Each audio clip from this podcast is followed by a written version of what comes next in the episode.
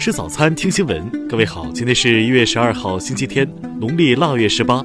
新阳在上海问候您，早安。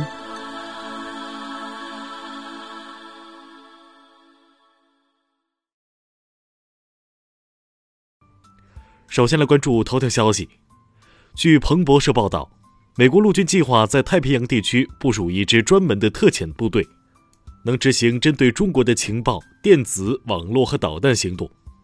报道称，这支特遣部队将可能驻扎在菲律宾和中国台湾以东的岛屿上，能以高超音速导弹等远程精确武器打击陆上和海上目标，以便在冲突发生时为美国海军和空军打出一个洞。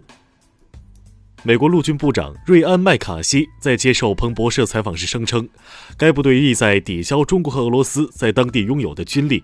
中俄在当地的军备是为了不让美国航母舰队靠近亚洲大陆。他说，美国陆军与国家侦察局达成的新协议将有助于强化该计划。美国家侦察局负责研发及管理美国间谍卫星。听新闻早餐知天下大事。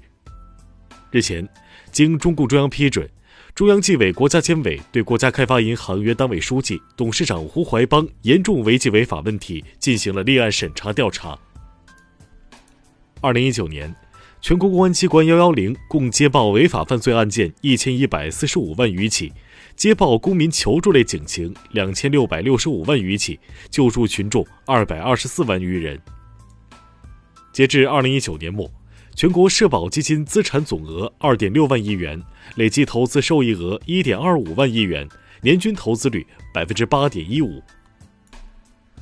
为维护全球卫生安全，中国将与世界卫生组织分享武汉不明原因的病毒性肺炎病例中检测到的新型冠状病毒基因序列信息。工信部部长苗圩昨天表示，二零二零年七月一号以后，新能源汽车补贴不会再继续退坡。二零一九年全年，国内手机市场总体出货量三点八九亿部，同比下降百分之六点二。其中，二 G 手机一千六百一十三点一万部，三 G 手机五点八万部，四 G 手机三点五九亿部，五 G 手机一千三百七十六点九万部。为保证中国百姓用药安全，二零一一年到二零一九年，国家药监局共对一百七十一个进口药品的境外生产现场开展检查，目前为止已发出公告禁止进口二十二个。昨天。被誉为中国天眼的五百米口径球面射电望远镜通过国家验收，正式开放运行，成为全球最大且最灵敏的射电望远镜。下面来关注国际方面。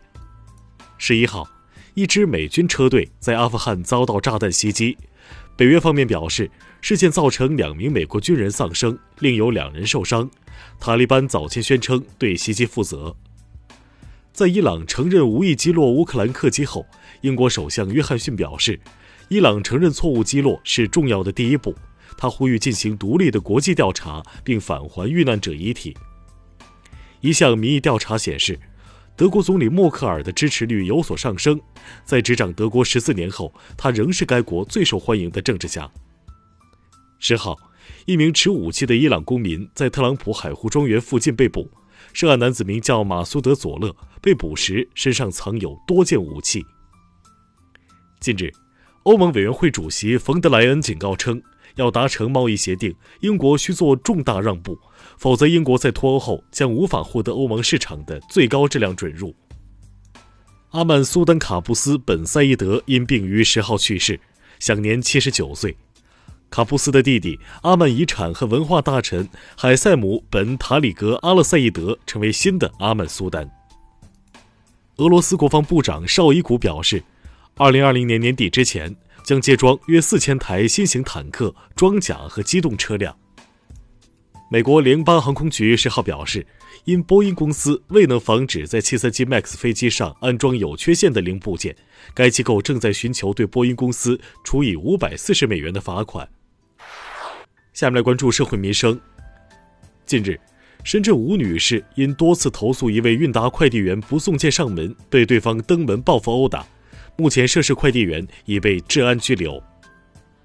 南京一服装店内的一部手机和零钱近日被盗，民警调取监控发现一名嫌疑男子，其为不留下脚印，坐在地上挪动前行。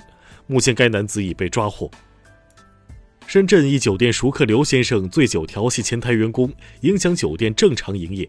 另外三名员工见状尾随殴打刘先生约三分钟。目前两名打人者已被刑拘，案件进一步审理中。齐齐哈尔一男子将在村里偷来的东西分类塞满三个房间，摆放整齐，一件都没倒卖。男子表示，看到偷来的东西觉得十分满足。目前其已被刑拘。近日，海南乐东县一段一名女学生跪在卫生间门口被多人接连殴打泼水的视频引发关注。目前被打女生已送医治疗，当地相关部门表示将对此事进行彻查追责。下面来关注文化体育。英超第二十二轮的一场焦点战昨晚展开争夺，阿森纳一比一战平水晶宫，联赛客场三连平。二零一九到二零赛季中国女子排球超级联赛总决赛昨天展开次回合角逐，天津女排三比零零封上海，夺得女排决赛冠军点。